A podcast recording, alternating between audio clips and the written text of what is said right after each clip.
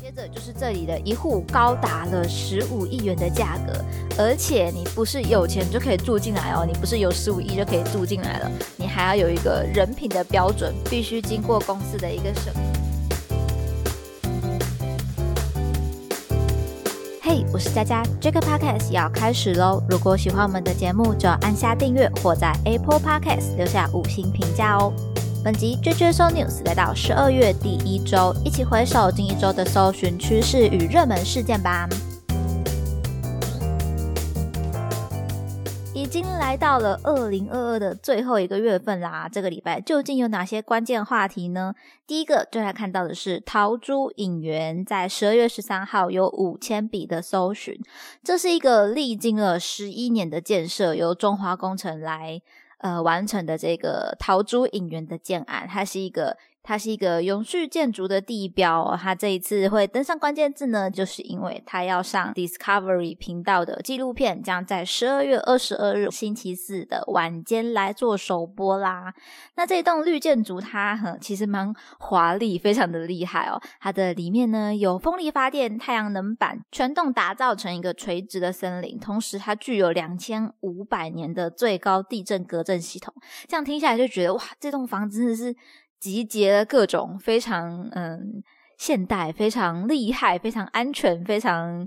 环保的一个功能，那其实建筑这边它就有强调了，它不只是一栋建筑哦，更是一个艺术品，是一个社会责任。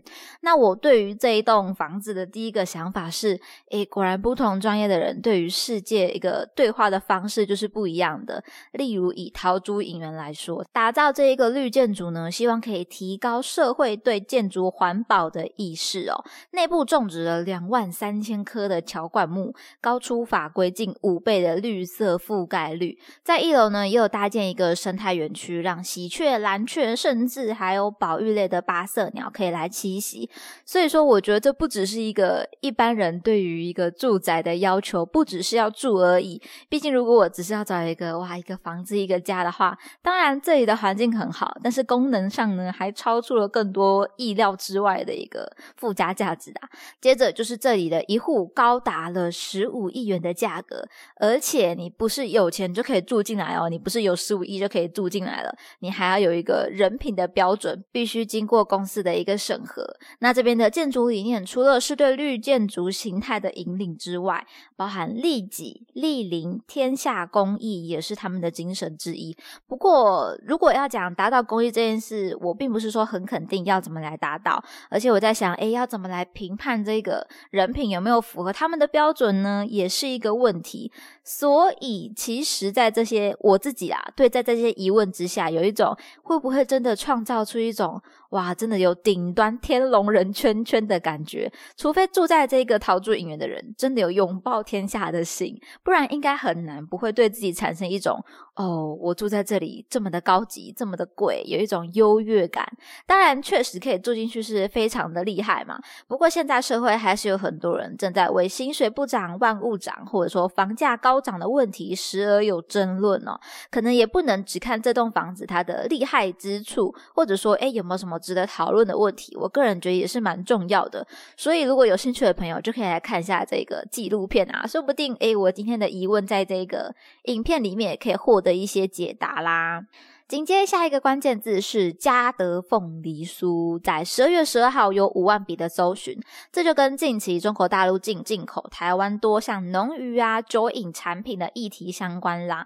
嘉德凤梨酥也是这一次事件的受影响店家之一，所以呢，官方在十二日就发出了一篇贴文来提及嘉德糕饼始于台湾，也深耕台湾，做好的优质糕饼以及服务顾客才是本店的经营目标。这个贴文一。出来呢，诶，就出现了正反两派的大战啦。在 Google 评论呢，疑似有中国大陆的网友以一星的留言来攻击，表示呃，贵公司有什么了不起的配方吗？诶，那台湾的网友就反击了，在地商家必须大力相挺，你不买我买，少来插队。除了好吃第一名之外，也是最有骨气的店家等等的留言来鼓励。其实诸如此类，那我觉得这个事件它。嗯，最有趣的点是，哎，我发现说，哦，现在的一个网络的战争，其实于店家而言，Google 评论好像有越来越重要的地位了。包含网友们其实都是有注意到这件事情哦。如果我今天要吵架的话，我们就去 Google 商店来吵，来这里用星星一决胜负吧。但是店家应该是蛮皮皮叉的，因为这边的评论呢，于店家而言是比较被动、无法控制的。或许也就是这个原因，让网友更喜欢来这边做一个开战的动作。大家可能都是在寻找一个说，哎，有更加真实评论感的一个聚集处。毕竟在如果社群平台上面，嗯，假账号啊，或者说网军等等，有时候让人有点不敢信任啦。所以这其实也是一个近期网络社会的重要现象喽。至于台湾跟中国大陆贸易的问题，它其实存在蛮久了，从二零二一年的猪肉开始就一直有这个问题，所以我觉得论影响的话，也许还是对于一级生产的业者来说会比较辛苦一点，所以一些什么多元通路啊、产品开发啊、精致化产业等等，似乎都是越来越需要去正视的。不过网络上我也有注意到一个诶很有趣的一篇贴文，就是在酒品的部分，台湾烟酒的统计哦，十一月台湾烟酒的营收是五十八亿，所以就有网友提出说。酒品没办法卖去左岸，有什么可担心的呢？那下面留言就蛮有趣的，还有说到，哎，像近期大港开唱也很热门讨论嘛，他就说，哎，大港唱一天就不止喝一百三十万的啤酒啦，哎，真的是 非常有趣的讨论出来，想一想，非常有道理耶。那像接下来也是一些可能尾牙、春节等等，也是一个喝酒量非常大的月份，所以各位台湾朋友们，继续干杯吧！再来，就来问一下各位朋友，双十二有没有什么战利品呢？在十二日的时候，关键字有出现两笔相关，总共有四千笔以上的搜寻这个双十二的话题。不过，距离双十一其实也才经过一个月而已，网络就有出现一些讨论是。真的有这么多东西需要去买，或者说想要去买吗？甚至也有一些新闻讨论是挖出了这个 YouTuber 志奇七七曾经提到的，明明没必要却还是想要买东西的行为，是一种强迫性购物症。那这个症状呢是有分等级的，比较严重的恐怕就需要来做就医治疗。当然希望大家不是到这个程度啦。我觉得其实要讲这些，嗯，什么购物节活动啊，比较可怕的，往往还是。是这些商家，真的是商家的一些行销打开了大家的需求，越看越会觉得说，哎。我好像需要这个酷东西哦，跟大家分享一下啊。其实我自己近期比较常在可能虾皮买的东西，好像是泡面呢。因为常常有一些我想要买的东西，但是可能像全联啊、家乐福等等，它都没有那个现货。那为了不扑空，我就选择直接网购吧。通常就会搭配一些活动啊，像是免运啊、折扣等等，就一次先囤一些货起来。那如果是一些呃我想要的东西，通常我就是会先。看的喜欢就堆积在我的购物车，那每次有活动的时候呢，想到的时候就点开我的购物车，哇，看一下。那这时候因为放比较久了嘛，有时候它就没有货了，那我就诶删掉，这东西买不到了。那有时候呢是隔一阵子之后，我想一想，好像这东西现在看。也还好嘛，也蛮退烧的感觉了。那我就可以再把它从我的购物车中删除，让它消失。所以其实我的欲望都是靠拖延来做减缓的，让自己诶稍微冷静冷静一下。也许各位朋友也可以试试看这个方法，是不是有适用于你们啦？最后这一周也是很大的讨论话题，就是李科太太资商笔记，在十二月十一日的搜寻量有到一万笔以上。这是百万 YouTuber 李科太太近期在线上学习平台哈号推出的资商笔记，分享自己看了一百小时的心理资商经验及心得。但是在一些社群呢，在新闻里面就掀起了很大的质疑跟骂声，然后说他可能游走在法律的边缘。那究竟是什么样的质疑呢？就是因为有很多人。觉得说，哎，智商这个是那么专业的一件事情，你既然不是一个专业的人员，凭什么说，哎，因为自己有了一小时的经验，就帮人来做智商呢？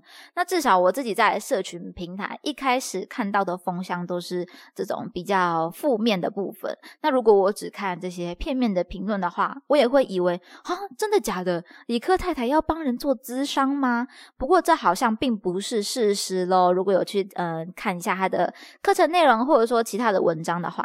其实理科太太在这门课里面就有说到，我不是心理师，不能帮你咨商，但我在咨商师的另一头和自己搏斗了一百多个小时。我想以学姐的身份分享我的笔记，陪你走过这一段。那社会质疑的是，哎，你没有相关证照啊，却透过心得笔记来模糊资商的概念而盈利。就连这个贩售课程的哈号呢，官方脸书也被大批的网友来骂爆了。不过课程其实是强调说不涉及智商或者说心理治疗的。近期吴淡如也在个人的脸书发文说，哎，其实这个课程的取名不好。不好记，但我觉得取名不好，或者说它的呃主要文案啊 slogan 不好的原因是容易遭受质疑。因为李克太太说她在咨商时的笔记被有心人士来做断章取义，扭曲为帮人咨商之意。但是我自己单看他的课程广告时，其实我一开始也有以为说，哦，所以你要帮人咨商吗？可能就是呃，我想以学姐的身份分享我的笔记，陪你走过这一段的。这这一句，我觉得容易让人觉得意涵有一点模糊。你要你要怎么来陪我走过这一段呢？你要怎么跟我分享？直观上就会有一种哦，你要跟我一对一聊天吗？那这是不是就有一种咨商的感觉呢？所以可能是文字上需要稍作调整。会好一点点吧，我个人的想法啦。当然，这件事情呢，如果是大家说，诶多用一点心去看一下详细的内容，就可以理解说，呃，李克太太她不是要帮人咨商，但是在这一个快速吸收资讯的时代，大家一眼而过的时间，最好的选择还是你在标题上，在 slogan 上，就不要有这种容易被人误会的一些说明，是最好的啦。今天的内容呢，其实也谈的蛮多的，希望大家也觉得有所收获啦。其实一些值得讨论的议题，也希望大家可以来留言跟我分享一下。任何的想法，佳佳都会一一的回复你啦。